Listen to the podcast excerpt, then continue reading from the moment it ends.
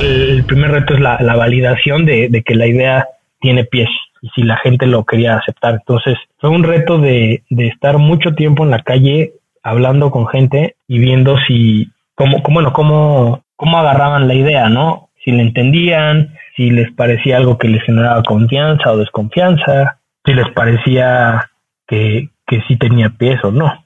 Ese fue el primer reto que yo me encontré, como de encontrar mercado y, y tomar la decisión de, de avanzar.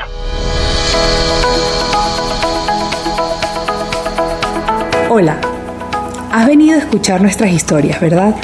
Entonces, bienvenido a Cuentos Corporativos, el podcast donde Adolfo Álvarez y Adrián Palomares hacen de juglares y nos traen relatos acerca del mundo de las empresas y de sus protagonistas.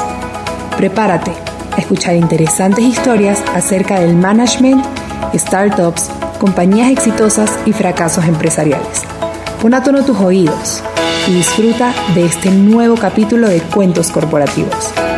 Y como todo cuento, este también empieza con un había una vez. Que lo disfrutes. Oye Adolfo, yo creo que es importante compartir con nuestros escuchas un punto importante que no debemos de dejar pasar por alto. Así es, yo creo que siempre nos enfocamos en el desarrollo de nuestro emprendimiento, pero dejamos de lado elementos como el cuidar nuestra imagen y en particular nuestra piel. No sé si la gente tiene en cuenta que la piel es el órgano más amplio del cuerpo. Incluso en los seres humanos adultos llega a tener casi 2 metros cuadrados y pesa cerca de 5 kilos. Así que no es menor dejar de tener muy en cuenta lo que nuestra piel necesita. Y mira, por eso queremos recomendar la línea de cosméticos mediterránea. Son productos italianos que nacen de una práctica ancestral, basados en ingredientes naturales y simples, como el aceite de oliva. Yo los invito a entrar en su página web www.mediterránea.com.mx donde pueden encontrar productos dermatológicos y cosméticos para todas las personas, hombres, mujeres, niños, todo tipo de piel y edad. Para conocer más, visita www.mediterránea.com.mx y realiza tu compra. Si usas el código cuentos, vas a obtener un 15% de descuento al probar estos productos. Hola a todos y bienvenidos a un nuevo episodio de Cuentos Corporativos.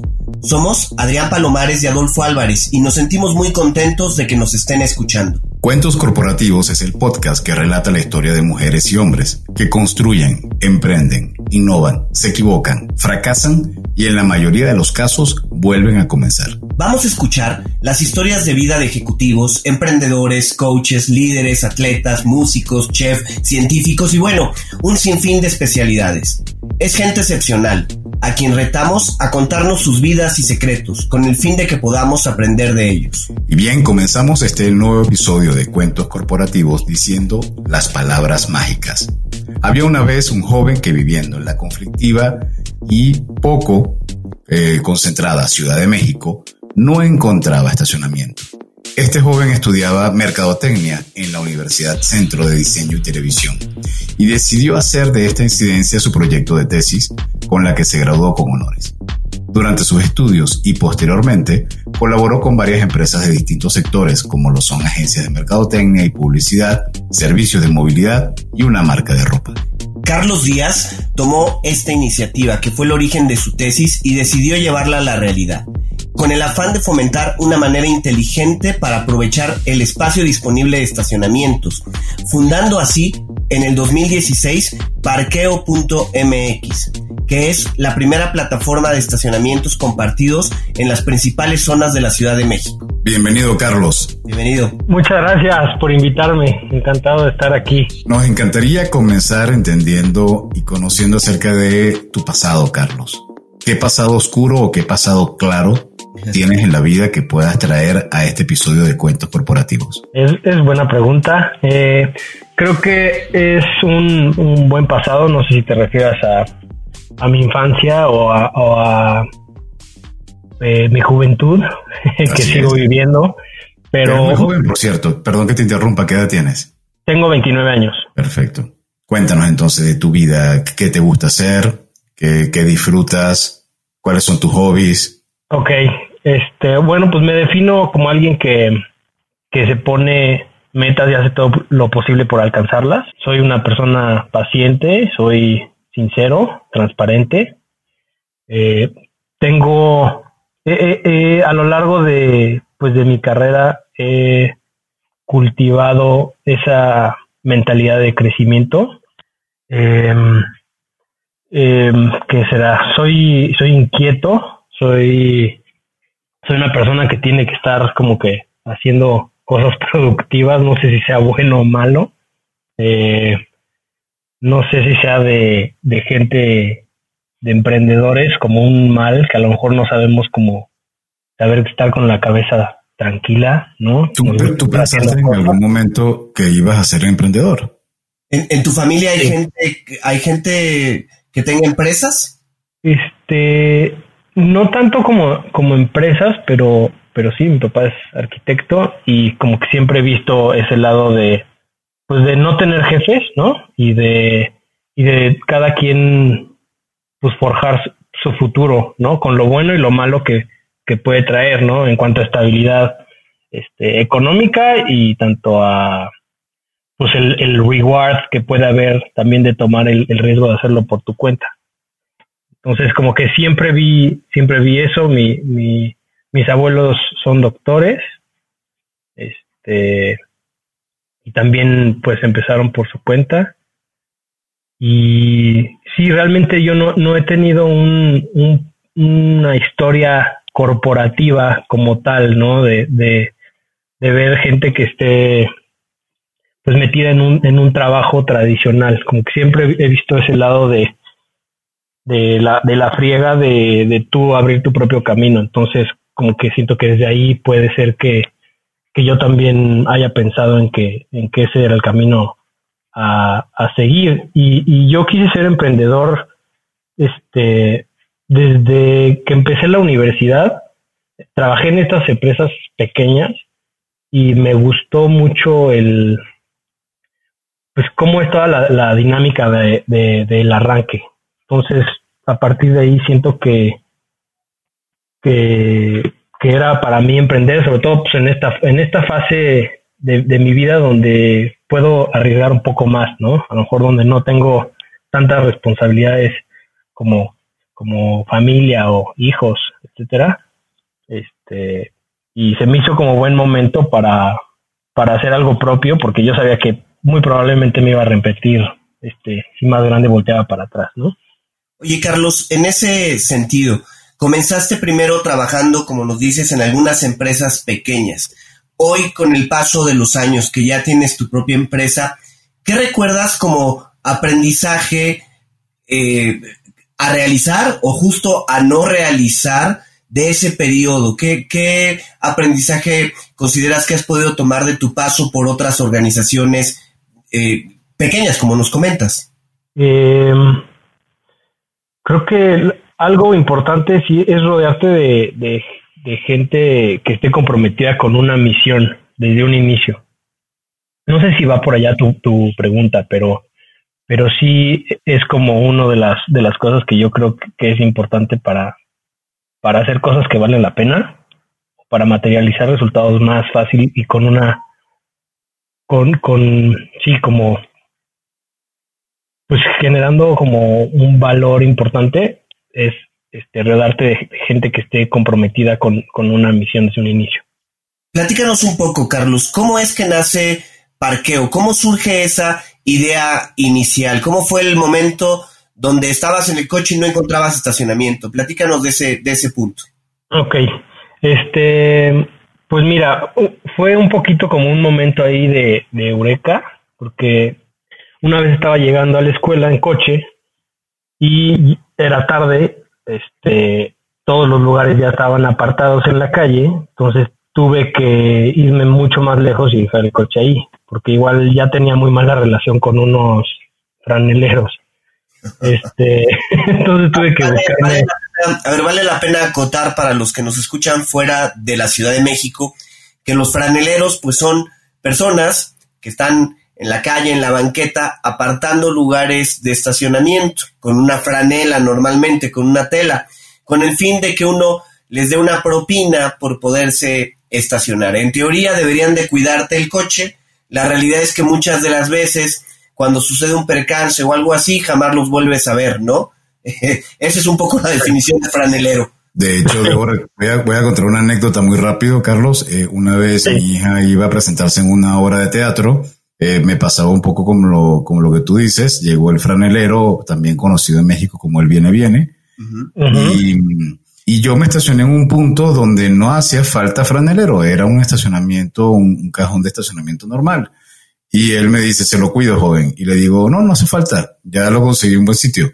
Cuando salgo, el coche estaba totalmente rayado. Entonces, es, es una pena porque realmente más que alguien que te cuide el coche, lo que estás pagando es un seguro para que no te lo raye él mismo. Eh, exactamente, para llevarla bien, ¿no? Para llevarla en paz. Así es. entonces, ¿qué te pasó? Sí, platícanos un poco. Este, bueno, eh, pues empecé con batallas con franeleros, luego, pues gracias a Dios vinieron los parquímetros este, pero igual me ponían arañas y, y este, pues era una lata, ¿no? Entonces un día que ya estaba llegando yo a la, a la universidad en mi coche, dejé el coche lejos porque a pesar de, de tener parquímetros, el franelero se le ponía encima del parquímetro. Entonces yo ya, yo ya estaba harto de la situación, lo, lo, lo, llevé, lo estacioné bien lejos y cuando venía caminando como que venía reflexionando este, en qué proyecto final quería hacer y este yo ya tenía una como fascinación en ese en ese punto este por el por las empresas de consumo colaborativo. Las empresas de consumo colaborativo en esencia son son las empresas que están basadas en una plataforma tecnológica que conectan como como un marketplace a oferta con la demanda y normalmente son de recursos limitados. Puede ser, o sea, en, en esencia Uber puede ser como un, consumo colaborativo o Airbnb es consumo colaborativo porque hay recursos limitados, que es el, espacio en la ciudad o los taxis, este, y se conectan a través de una plataforma, este, generando mercados completamente diferentes, ¿no? Entonces, ahí fue donde con esa, con esa fascinación y yo al vivir el, el, problema tan fuerte de estacionamiento y además ver la oportunidad de muchos cajones de estacionamiento privados que veía dentro de los este, edificios cercanos, fue que, que, se me ocurrió por qué no a través de una plataforma este, yo poderme estacionar en uno de esos lugares sin tener que pasar por toda la friega que, que ya, ya mencionamos. Eh, y así fue que, la idea se, se, gesta o se me ocurre y, después ya tomé varios, varios pasos para formalizarla, como primero, bueno, terminar el, hacer el proyecto de tesis, que, resultó en un, en un proyecto de 160 cuartillas, y yo podía seguir y seguir, o sea, vi que tenía una pasión por, por, por ese proyecto. Eh, Luego, pues la titulación y una vez que, ya me titulé, me acerqué a una incubadora, este, donde el, mi ex director de la carrera, que se llama Federico Antoni, tenía esa incubadora y me dijo, pues vente, pues, o sea, cuéntame, ya, ya sé que hiciste esta idea, vente, platícalo con mi equipo y, y te vamos a ayudar. Y tal cual, entré, este, tuve el periodo de aceleración, bueno, de incubación, que es lo más básico, ¿no? Es, es, registrar la empresa, registrar la marca, ver los primeros pasos. Ahí busqué a un primer socio que fue fallido, o bueno, que no, que no jaló la relación. Este, y bueno, así es como se, la, la primera parte, ¿no? Como, como puse la primera piedra de parqueo. A ver, entonces, para ir entendiendo un poco, eh, Parqueo es una plataforma que lo, que lo que busca es contactar o relacionar a una persona que viene en su coche, que quiere estacionarse en un lugar, con alguien que tiene un lugar de estacionamiento. Pero, digamos, ¿cómo, es ese proceso? ¿Cómo es ese eh, modelo de negocio? Porque yo vengo en mi coche y de pronto, pues, quiero, no sé, a lo mejor voy a una junta de trabajo, ya sé a dónde voy desde antes, bajo la aplicación y cómo funciona esa parte, Carlos. Sí, este, tú lo estás viendo un poco más como a, lo que queremos llegar, que es este el parqueo express. Sin embargo, eso implica una logística completamente, o bueno, más elaborada de lo que de lo que actualmente hacemos. Nosotros estamos ahorita operamos bajo un modelo más de planeación de, de, la, de reservas, donde con un periodo de anticipación de un día, este, tú puedes reservar cualquier estacionamiento, ya sea por día, semana o mes, este, de cualquier estacionamiento de nuestra red, para ocuparlo por, por esos periodos. Sin embargo, es esa experiencia que tú comentas, como de ya ir en el coche y ver dónde, dónde estacionarte, todavía no la tenemos porque implica un tema más logístico del acceso inmediato, este, que todavía estamos este, explorando y lo vamos a, realizar este año. Pero, pero como nos, fuimos como por lo, más fácil, ¿no? Lo primero fue reservaciones por mes, ya que implica mucho menos logística en el tema de accesos y ya lo hemos ido acortando o uberizando. Me gusta esa palabra, como haciéndolo un poco más para la inmediatez este, y hacia la experiencia móvil. También eh, cabe mencionar que, nosotros empezamos con un sitio web como decisión estratégica porque sabíamos que, no era una experiencia tan inmediata. Pero cada vez más este, también estamos viendo que los usuarios son más móviles y, tienen experiencias más inmediatas. Entonces arrancaron con un sitio web para testear el concepto.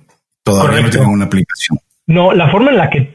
No, ya, ya tenemos una aplicación, de hecho, pero todavía no tenemos el módulo de reservaciones inmediatas. Ok, es más un modelo tipo Airbnb donde yo con cierta anticipación ubico y quizás es más para los usuarios que requieren un parking eh, permanente de un dos, tres días, una semana o incluso como te pasó a ti en la universidad donde tú necesitabas algo y donde estacionarte con cierta regularidad.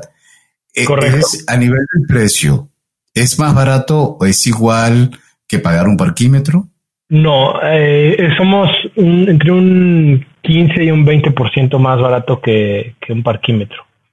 Porque el parquímetro cobra una tarifa de pareja por, por cada 15 minutos de 2.67 pesos. Algo, algo así. Entonces, eh, nosotros sí, sí consideramos que si te quedas más tiempo, si estás reservando por periodos más largos, el precio se vuelve un poco más atractivo. Y este, también cabe mencionar, nuestro, nuestro target inicial son todos los oficinistas, este, que normalmente no les dan estacionamiento en su empresa y entonces tienen que salir a buscar alternativas para, para dónde dejar su coche. Oye, eh, a ver, entonces, eh, bajo la lógica que nos comentas, mm, yo soy un oficinista, yo sé que trabajo en Polanco, me meto a la aplicación o al sitio web y busco un estacionamiento alrededor de la zona. Correcto. Reservo ese estacionamiento por un periodo, eh, puede ser un mes y lo puedo ocupar en cualquier horario durante el mes o hay restricciones de horario, ¿cómo se maneja esa parte? Sí, este, bueno, te, te, metes a la, plataforma, exploras en el mapa, este, ahí en el mapa vas a ver todas esas opciones, puedes filtrarlo, puedes poner tus horarios y demás, pero, pero sí tienes que revisar que cada, pues sí, que la publicación, este, diga los horarios que tú estás buscando. Tú tienes que ver que las características de ese estacionamiento sí te queden bien. Entonces, una vez que te queden bien, envías esa solicitud de, oye, yo quiero empezar a usarlo mañana. Este, nosotros con esa solicitud, en cuanto el anfitrión la acepta, hacemos un cobro, nos encargamos de que el, pago esté hecho antes de que empiece a usarlo. Y una vez que se paga, se confirma la reservación como si compraras un boleto de avión y comienza comienza como el, periodo de reserva. En esa confirmación, eh, las dos partes saben perfectamente lo que necesitan saber de la otra persona. En el caso del conductor, saben eh, pues las instrucciones para acceder al lugar el primer día, saben si el, si el cajón tiene un identificador, saben en dónde se va a estacionar, eh, pueden saber detalles como cómo se llama el portero, Eh, les compartimos muchas veces también el contacto del anfitrión en caso de que, que algo, algo suceda, ¿no? El primer día. Eh, y para el anfitrión, pues les compartimos datos como las placas del coche, el color, el nombre completo de la persona.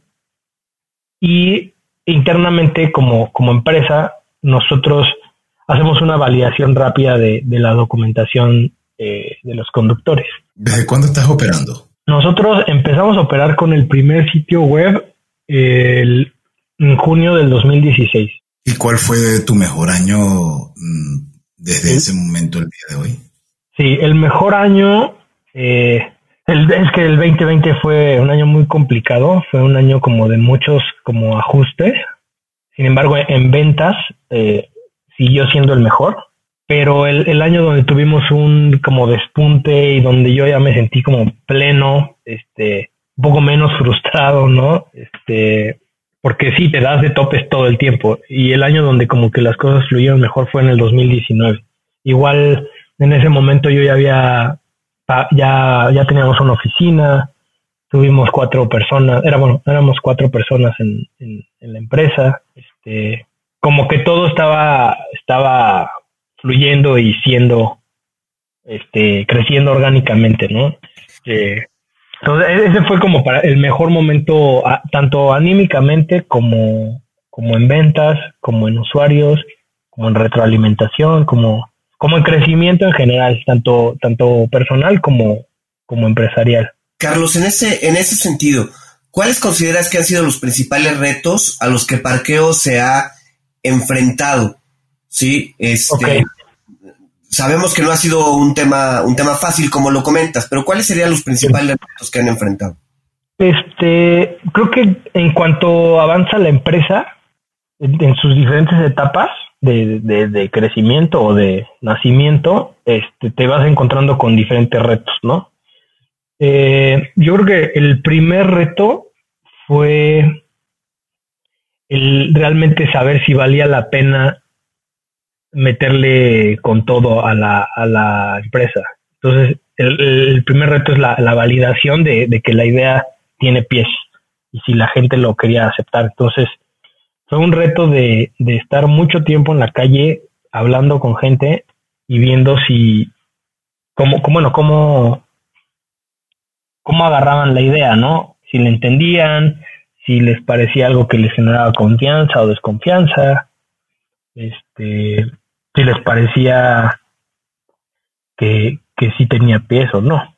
Ese fue el primer reto que yo me encontré, como de encontrar mercado y, tomar la decisión de, de avanzar. ¿Y no te decían que estabas loco, que no tenía pies y que mejor te dedicaras a trabajar en una compañía y dejas niño de estar inventando, de estar emprendiendo y mete tu currículum en una empresa normal? Eh, no, lo, bueno es que, que, gracias a Dios, este, la gente cercana, eh, no, la gente cercana, pues sí me echaba porras, ¿no? Qué bueno. Entonces, eso, eso yo lo, yo lo agradezco mucho, sobre todo pues, de mis papás, que, que muchas veces son quienes, quienes te dicen o quienes te, te guían o te obligan a ciertas personas, ¿no? A, a, a hacer algo este, que a lo mejor no están convencidos, ¿no? Hay mucha gente que estudia cosas que no, que no les gusta, pero pues por complacer. Este, y, y, yo tengo, yo tengo esa, esa ventaja de que, de que a mí nadie me, me, me, detuvo a hacer lo que yo realmente quería. Y yo también soy un poco terco, o sea, yo, yo sí, si me pongo una meta, intento llevarla a cabo, aunque me cueste sudor y lágrimas, ¿no? Este, pero creo que me estoy desviando un poquito. Eh, otro reto puede ser encontrar socios comprometidos. Eso es importante, saber quién puede ser un buen elemento dentro de tu equipo no es fácil, sobre todo en un inicio.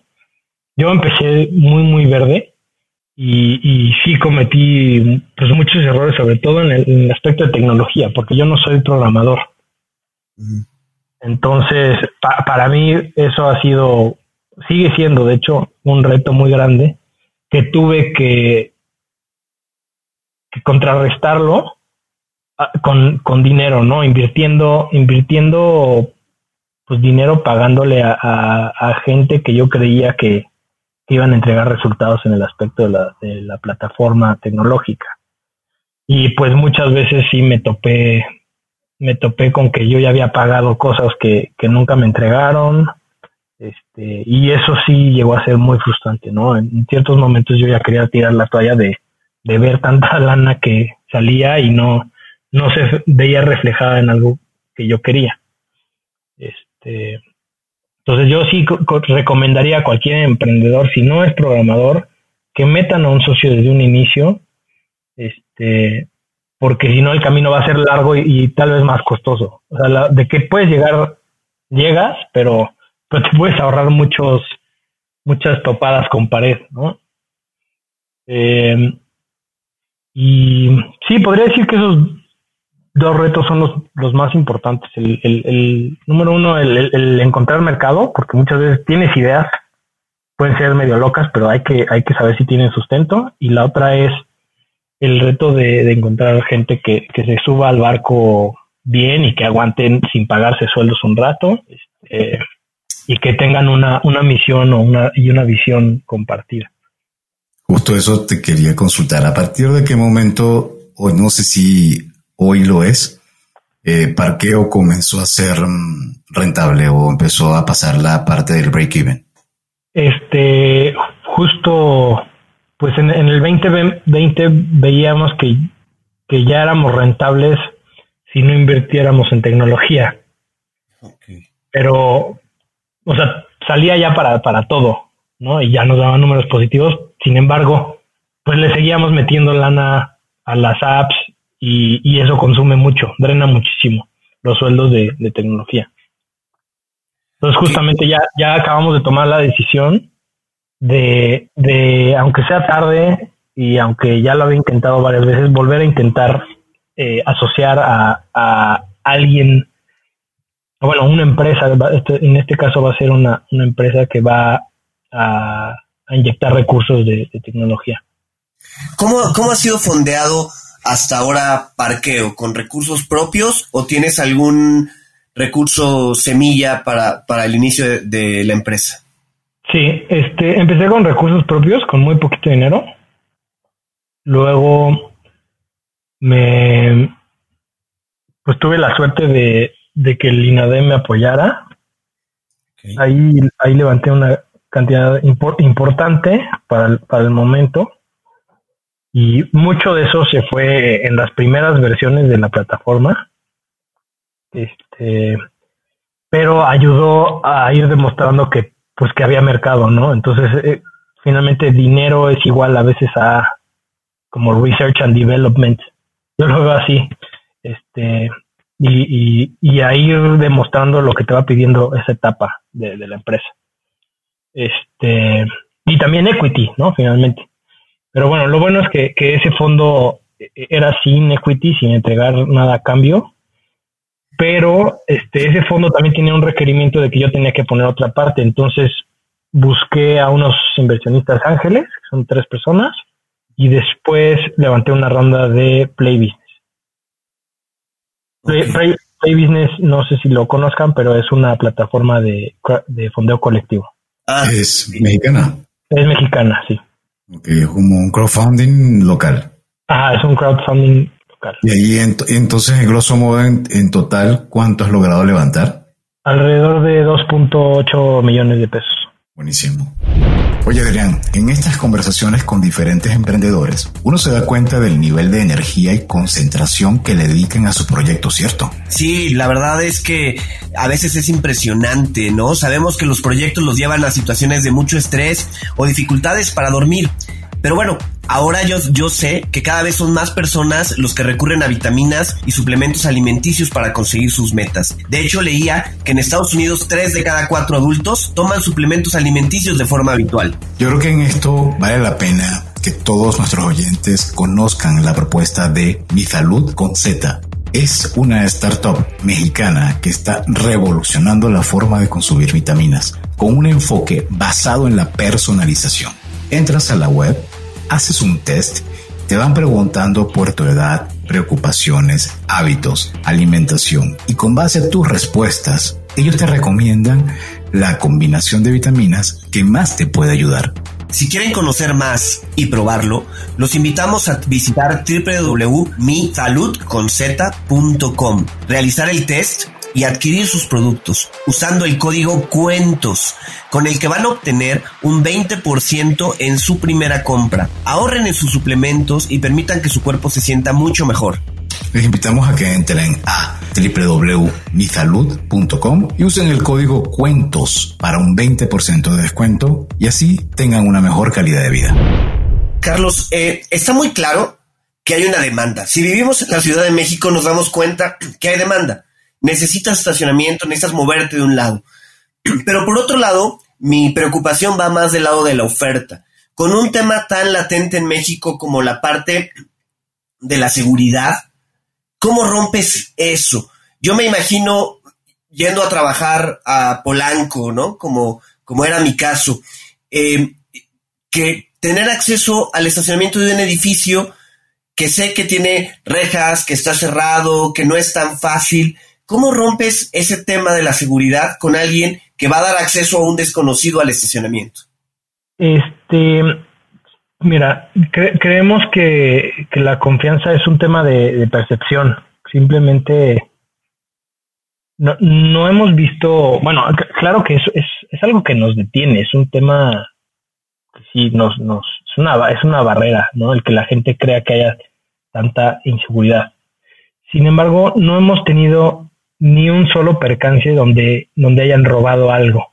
Y, nos parece increíble. Después de más de mil reservaciones mensuales no ha pasado ningún percance relacionado con seguridad. Entonces, creemos mucho que es, el, es un tema de, de percepción. ¿Y cómo lo hemos enfrentado? Simplemente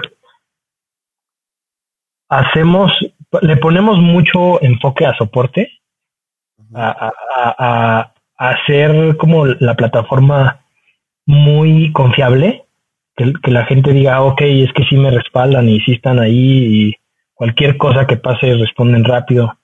Este, o sea, como que la atención le ponemos mucha, mucho empeño en eso.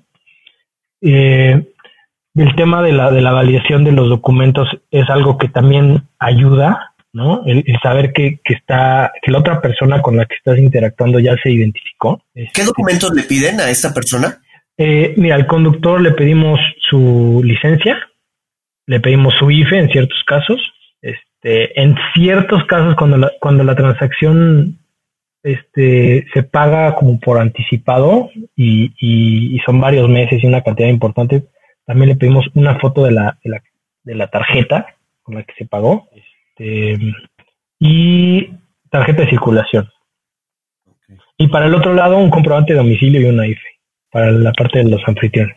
Me imagino que era como cuando arrancó Airbnb y de lado y lado pedían una cantidad de documentos y hasta la misma preocupación de si las personas que iban a estar en la vivienda la iban a dañar y si la persona que estaba prestando la vivienda eh, contaba con las medidas de seguridad necesarias y em, no sé si te habrá pasado, y espero que no, pero seguramente se están preparando, aunque es difícil prepararse para imprevistos como este, estos tipos de situaciones que le pasaron en un inicio o incluso más adelante a Airbnb.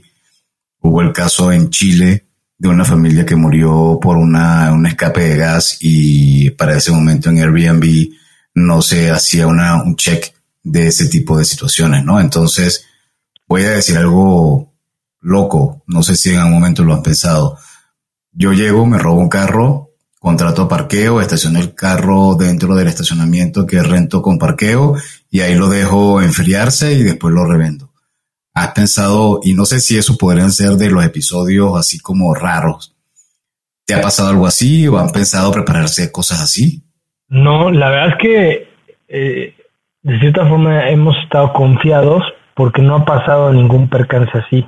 O sea, lo máximo que ha pasado es que un, un portazo muy raro o este o que el conductor le pegó a la a una a una barda pero no, eso no sucede mucho. Entonces, pero, pero sé que es un tema, es un tema importante y que tendría que considerar. Eh, sin embargo, como plataforma, nosotros estamos, estamos cubiertos en el marco legal de que no nos hacemos responsables de lo que llegue a pasar. Simplemente somos la parte de la conexión, la parte del soporte, la parte del cobro.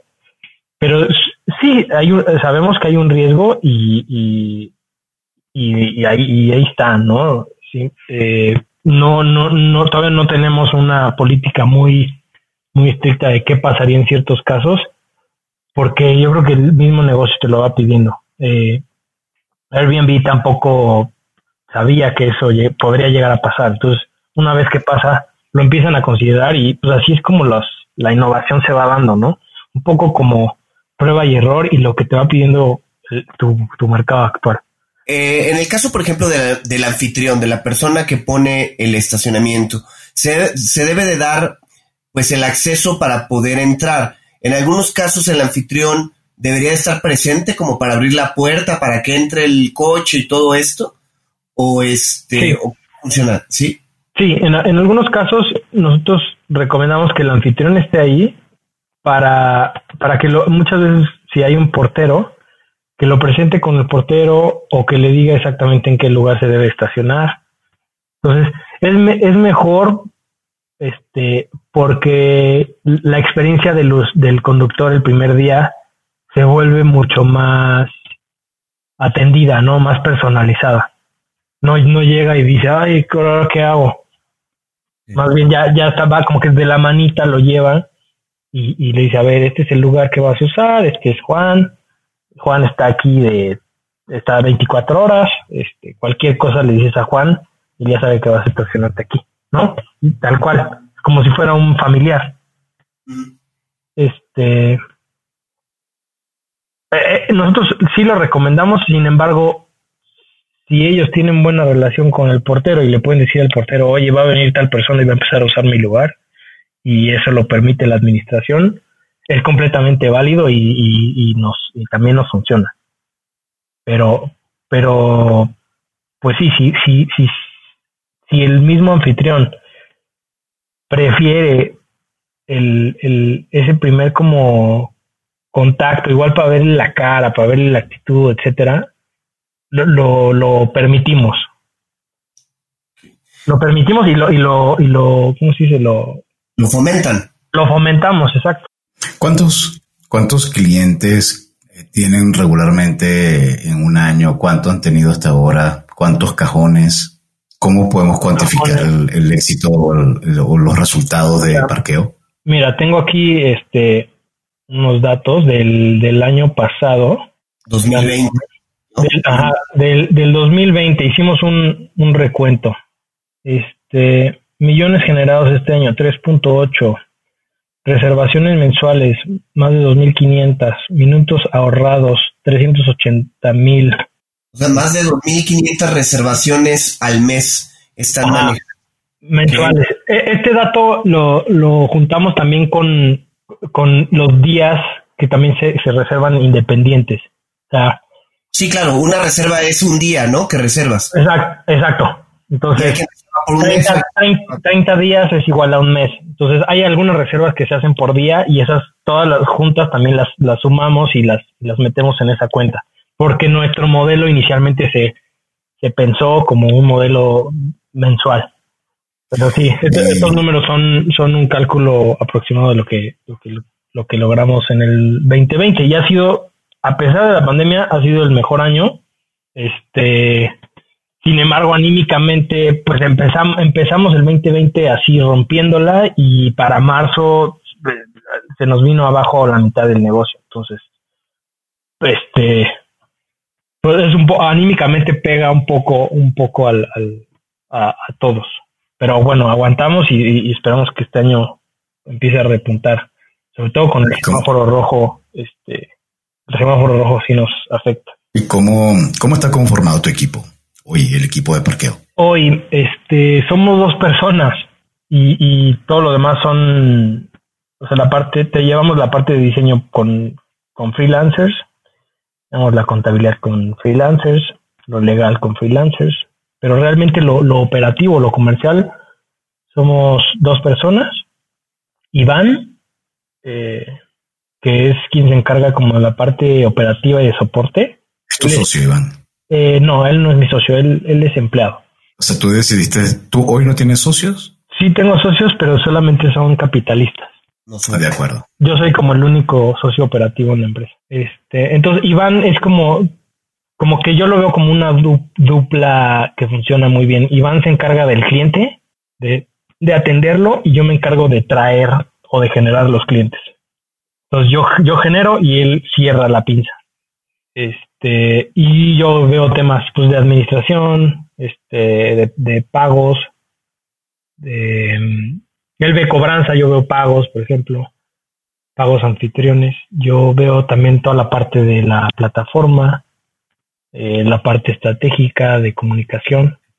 Hoy, ¿cómo son los procesos de adquisición tanto de clientes como de anfitriones? Hoy utilizan marketing digital, utilizan algún alguna de ese tipo de, herramientas? No, el marketing digital que hemos que hemos hecho, este, pagado, eh, fue principalmente basado en Facebook Ads y hacíamos un, un esfuerzo de, no sé, como de seis mil a diez mil pesos mensuales, pero lo detuvimos, eso fue en, en 2019 y luego lo detuvimos en la pandemia. Sí, claro. Lo detuvimos, o sea, yo dije inmediatamente, o sea, es un tema macroeconómico, por más ads que le meta, no, no voy a hacer que levante. Entonces, empecé a recortar de todos lados, ¿no? Uno de los, de los recortes importantes fue el de, el de gasto en marketing digital. Y se ha mantenido el crecimiento orgánico, pues parejo. La verdad es que no, ya quiero volver a poder decir, ya quiero volver a aprender las campañas, pero no sé, todavía sigue todo muy incierto. Entonces lo que está llegando es básicamente a través de SEO, del conocimiento que tienes de tu página. Sí, exacto, y, de recomendaciones boca a boca. Recomendaciones creemos que es lo más importante en esto, sobre todo por el tema de confianza.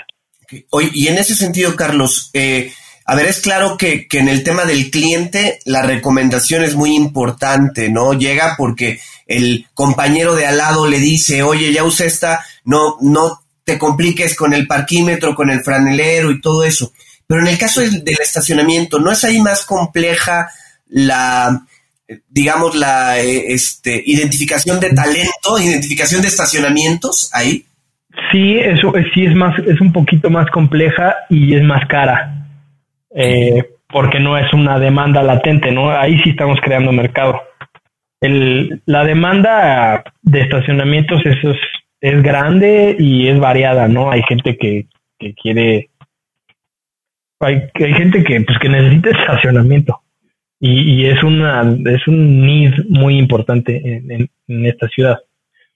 Sin embargo, el, el, el, que la gente suba a sus estacionamientos, eso es por, por un interés particular en generar ingresos extras y en confiar en experiencias diferentes para generar esos ingresos extras.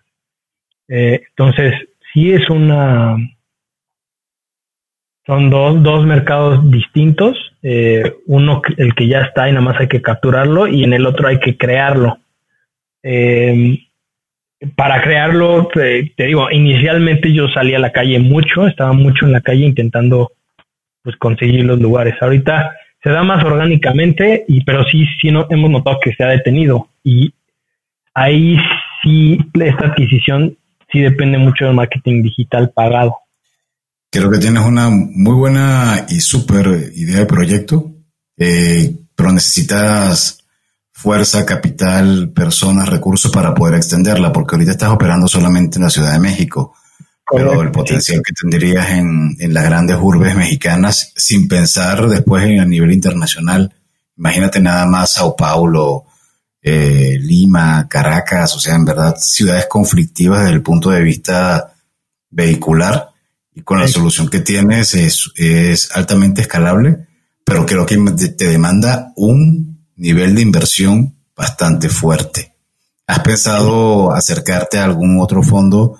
para poder tratar de levantar ya rondas de, ya incluso ni siquiera en pesos, sino en dólares, y hablando de millones de dólares. Sí, la verdad es que para, para este momento y como, como se han dado las cosas, no hemos mostrado una atracción que sea súper atractiva para, para fondos, sobre todo en México. Igual no, yo no lo he explorado, no lo he explorado, simplemente porque sé que, que puede ser muy desgastante. Entonces me he enfocado en, en hacer que crezca con, con los medios que tenemos. Ahorita eh, estoy tomando una decisión de ya ingresar a, una empresa con un equity muy importante en, dentro de la empresa para llevar el tema tecnológico. Le van a meter, este, se supone que tecnología en esteroides para que quede una base muy sólida y crecer esos unit economics para volverlo atractivo para fondos. Entonces, este año va a ser de un poco de reconstruir las, la, el avance tecnológico que yo creía que ya había dado. Este, muchas cosas las van a rehacer para tener control total por esta empresa y va a ser como, ok, ya, ya estos primeros cuatro años de que ya operaste, ya, ya tenemos unos aprendizajes. Ahora con estos aprendizajes va a ser reformular la parte tecnológica, dejarla muy, muy confiable y con eso creemos que, ya podríamos acercarnos a un fondo y decir, ahora sí, tráeme, no sé, un millón de, dólares para, para, meterme a tales ciudades y, y, como un proceso de expansión un poco más, más explosivo y más demandante sobre todo. Carlos, ¿conoces de alguna iniciativa similar en otros países? No sé, yo, yo no había escuchado de algo similar, pero seguramente tú conoces algo. Sí, en, Estados Unidos hay una que se llama Spot Hero. En Canadá hay una que se llama Rover, que creo que ya la compró Spot Hero. Eh, en la primera que yo vi es una en el Reino Unido que se llama Just Park, de un güey idéntico, igual así, era un chavillo que le metió muchos años, ahorita creo que ya tiene 15 años esa empresa o algo así. Empezó con el modelo de privados y lo fue creciendo al modelo de estacionamientos públicos, que es lo mismo que estamos haciendo nosotros. Este, hay otra empresa que se llama Yes Park. Eh, había una en España que se llama Parkfy. Eh, y otra que se llama Wismart Park, que solo operan con hoteles. Hay unas en Australia. sí, esta idea ya, ya funciona en otros lados. De hecho, creo haberla visto en Canadá, donde hacías un scan del código QR y del, sobre el cajón y sobre y entonces una vez podrías hacer el, el pago express, que es como el que mencionabas al principio, ¿no? Ok. ¿Ese era en la calle como parquímetro? Era en la calle, estaba incluso, por ejemplo, me llamó la atención porque lo vi enfrente de varios, de, de sí, un par de, de entradas estacionamientos de casa. Entonces, el estacionamiento de mi casa es mi espacio y yo me puedo parar ahí cuando yo quiera. Este, porque al final es, es mi entrada. Y si yo no tengo coche, yo la puedo, o si estoy de vacaciones o si no lo voy a mover, lo puedo rentar. Entonces tenían el código QR en el piso, tú llegabas, escaneabas y entonces rentabas la entrada de las casas. En, creo que fue en Montreal que lo vi. Wow, esto está increíble, no lo, no lo, no lo conocía. Sí, lo, me lo vi hace, me parece que hace dos o tres años, cuatro años que estuve en, la última vez en Montreal vi eso, creo que valdría la pena explorarlo, pero de nuevo, creo que es, es normal que, que algo como lo la idea que tienes está increíble, está realmente genial, te felicitamos, seguramente va a ser un trabajo difícil, prepárate para sacar buenas canas, así como las de Adrián, no como el mío, yo tengo cabello negro. Y, y, bueno, muchísima suerte porque en verdad este, tienes un súper negocio entre las manos, pero te va, bueno, ya tú lo sabes mejor que nadie, lo que, todo lo, que va a tocar picar piedra, ¿no? Yo, quisiera hacer una, una pregunta adicional antes de pasar al cierre. ¿Cómo impides, Carlos, que después del primer contacto que hicieron el dueño del auto y el anfitrión se coordinen por fuera de la app? ¿Cómo, ¿cómo aseguras que no te van a jugar chueco o a sacar de la jugada y a manejarse ya de manera personal? Sí, eso sabemos que es un es una cosa que puede suceder. Este, la respuesta a eso es conveniencia. Tenemos que hacerlo más conveniente por la aplicación y no darle no darle razones para que lo hagan por fuera. Muchas personas nos hemos dado cuenta que por el 20% o por un 10% que puedan mejorar, prefieren no arriesgarse, porque igual a los anfitriones, si nos damos cuenta que, lo están haciendo, lo sacamos de la, de la plataforma. Igual a, lo, a, lo, a los conductores, si nos dimos cuenta que, que, nos están brincando, pues ya no les damos acceso y pues ni modo. O sea, se pierden de, de poder acceder a toda la red solo por un estacionamiento, ¿no? Entonces hay un costo de oportunidad ahí importante y además de eso, creemos que sí damos un muy buen servicio, la atención no falla, los pagos no fallan, este, y, bueno, va a haber gente gandalla y pues ni modo. Si, si nos quieren brincar, adelante. De acuerdo. Una vez le, preguntaba algo similar a un anfitrión de Airbnb y él me decía, yo podría ganar más, pero hay un elemento también de, creo que Airbnb otorga un seguro a la casa eh, que tú rentas. Entonces, si cometes por ganarte un poquito más, un 10, 15%, eh, corres el riesgo de contratar a alguien que no sabes en qué condiciones te va a dejar la casa y que no, no tienes ningún tipo de seguridad. Entonces al final estás pagando eso. Aparte del servicio, la seguridad, ¿no? Eh, exacto, sí. O sea, como esa confianza de que, bueno, si algo pasa, mínimo tengo un referee ahí que me, que me cuida. Nosotros sí somos como un referee, todavía no metemos el tema de seguros. Nos encantaría meterlo, pero encarece mucho el precio. Y la gente busca ahorita en estos tiempos, sobre todo, buscan precios más baratos. Este, entonces ahí estamos, o sea, sí lo tenemos en, la, en, mente. Sin embargo, no lo hemos necesitado y no hemos visto que, que haya una merma importante de, de, clientes que nos quieran brincar. Entonces, eh, pues es, cuestión de seguirlo monitoreando, que es muy complicado monitorear, pero, pero eh, otra vez es muy importante el hacer que, que la transacción a través de la plataforma sea lo más conveniente para ambas partes. Y en eso trabajamos, en eso ponemos el enfoque este, y en crear pues más valor para las dos partes. Carlos, pues muchísimas gracias. La verdad es que esta plática ha sido muy interesante y bueno, en Cuentos Corporativos tenemos unas preguntas de cajón, unas preguntas obligadas que les hacemos a todos nuestros invitados. ¿Te gustan los cuentos? Pues mira, la verdad es que desde que me invitaron a este podcast, dije, chale, no, no voy a tener una buena respuesta, no les va a gustar, pero la verdad es que he estado muy desconectado de los cuentos. Me acuerdo o sea, de un cuento como de, chavito, pero no, no es como que ni me acuerdo de cuál me gustaba. Eh, últimamente me he vuelto más como de leer libros prácticos y no tanto de ficción. Sin embargo, creo que tengo ahí un área de oportunidad de, probar otra vez, regresar a la, a la ficción este, aquí se reciben todas las, las respuestas, ¿no? No hay ninguna ni correcta ni incorrecta. Oye, en el sentido de libros, ¿algún libro que nos puedas recomendar? Este sí, pensé en, unos buenos que tiene, tienen un poco que ver con lo que, con lo que yo he, vivido como mi carrera de emprendedor.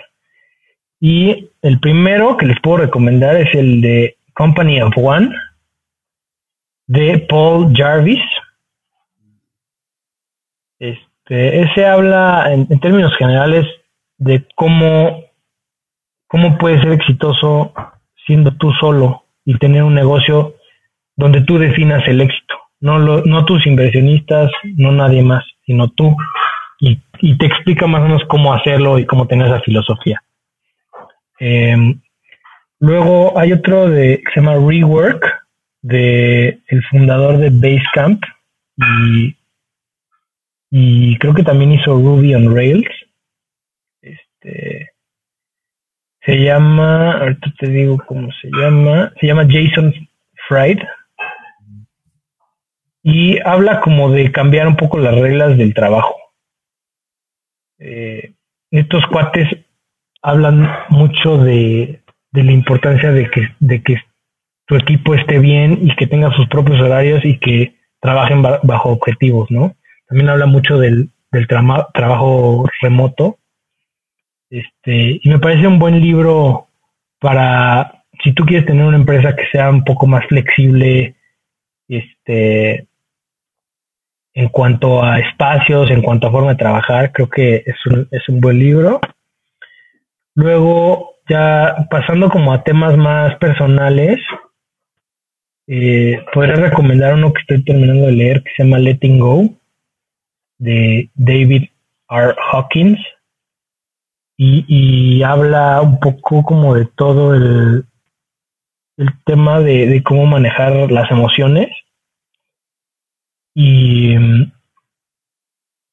pues sí, cómo, cómo el estar en estados más elevados de, de, de emociones te generan más resultados o más beneficios en tu vida y tú mismo lo, tú mismo lo puedes generar a través de la acción de letting go, que es como dejar ir, simplemente dejar que las cosas sean y que pasen y que sean lo que tienen que ser y así como que vas generando un estado más de, de felicidad, de amor, este, y sí, o sea, como vibraciones más altas. La verdad es que está, está interesante, es un poco esotérico, pero, pero me parece bueno para el crecimiento personal. Y otro que, que es como de cajón es el de The Power of Now de Eckhart Tolle. Este, porque se siente cuando lo, cuando lo lees como que te das cuenta que la vida es muy, muy sencilla y que nos la complicamos demasiado. Con simplemente saber estar en el momento, en el presente y disfrutarlo, este, ya vas de gane, ¿no? No tienes que, no tienes que ser exitoso, no tienes que ser absolutamente nada más que saber disfrutar el momento. ¿Y cuál de estos ah, sientes que ha sido el que más te ha marcado? Incluso estos u otro. Eh, híjole, pues no sé, poder decir que me haya marcado todavía no, no, no lo sé. Este, creo que cada uno tiene su propio, le sacas lo bueno de cada uno y, y, y son todos muy distintos, ¿no? Los primeros dos que mencioné son más como de, de, de formas de trabajar y estilos de vida y los otros son un poco más como de, de autoconocimiento. Eh, creo que como, em, como emprendedor no te debes de perder tanto en tu negocio si estás perdiendo otras cosas en el ámbito personal. Este, y todo creo que es cuestión de, balancear. Carlos, ¿alguna aplicación móvil o gadget tecnológico que recomiendes eh, para tu vida profesional? A ver, para mi vida profesional, yo, yo creo que es importante como llevar un diario. A mí, a mí siento que me funciona porque cierras el, día. Hay, un, hay una aplicación de diario que se llama este, One Day, que he empezado a usar, que es buena. Em, la música es importante para mí, ciertos días como de donde tengo que ser más un poquito más creativo o ponerme a hacer cosas este cosas que me que me necesite estar como muy presente, pongo música, este pues apps como para trabajo. Tengo, tengo la de BBVA Empresas que, que es muy rápido de entrar y ver si ya te depositaron alguna cosa o hacer un pago rápido. ¿Algún, tipo de e-commerce que tengas para hoy en día para parqueo o todavía no lo estás aplicando? ¿De e-commerce? ¿A, qué te refieres con e-commerce? ¿Utilizas Shopify, utilizas Stripe, utilizas algo ah. para pago en línea o vas directamente con la aplicación que te da tu banco?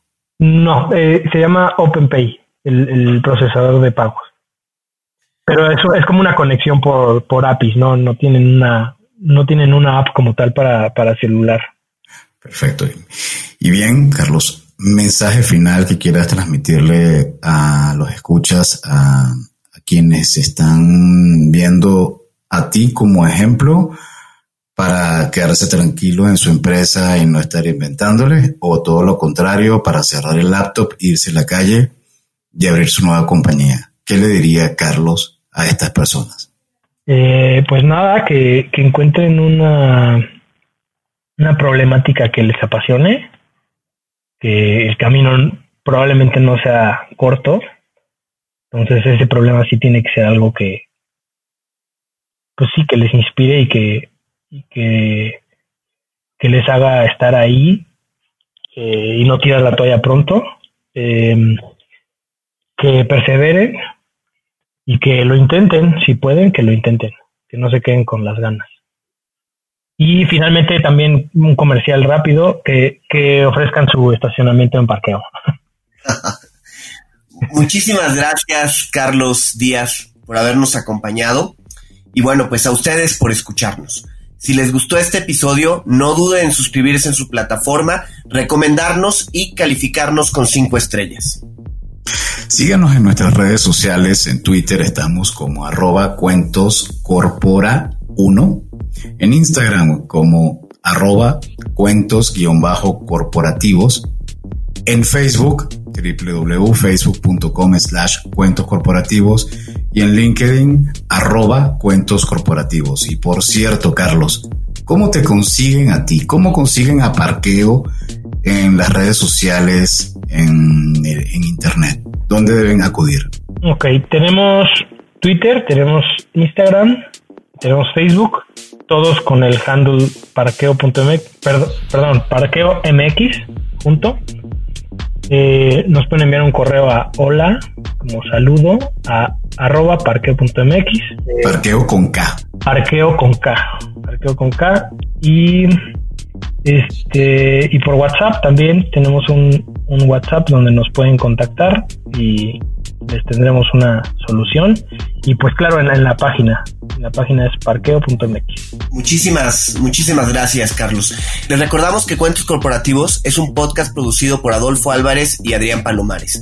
La edición de sonido está a cargo de Audica Producción y en la creación de contenido y soporte de producción contamos con el apoyo de nuestra compañera Evangelina García. Y bien, como siempre decimos, las empresas, sin importar su origen, razón de ser o tamaño, tienen todas algo en común están hechas por humanos. Y mientras más humanos tienen, más estacionamientos necesitan y más historias que contar. Y todo cuento empieza con un había una vez. Nos escuchamos en el próximo capítulo. Muchas gracias a todos. Gracias, Carlos. Gracias, a ustedes. Hasta luego. Gracias por habernos acompañado en este capítulo de Cuentos Corporativos. Ojalá que esta historia haya sido de tu agrado y sobre todo que te lleves ideas y experiencias que puedas aplicar en tu propio universo empresarial. Esperamos que nos escuches nuevamente y recuerda, todos los cuentos comienzan con un había una vez. Hasta la próxima.